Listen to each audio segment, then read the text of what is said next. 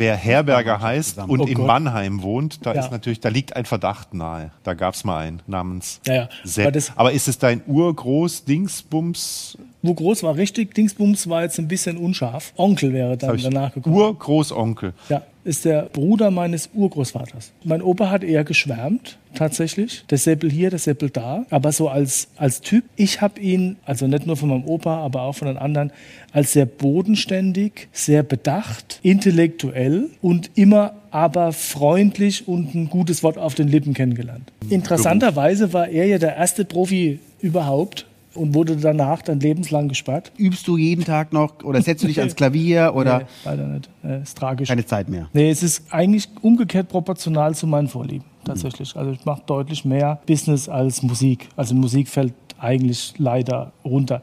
Ich kann es ordentlich schleifen lassen und ziehe das auch durch. Was ein Schlusswort. Zack.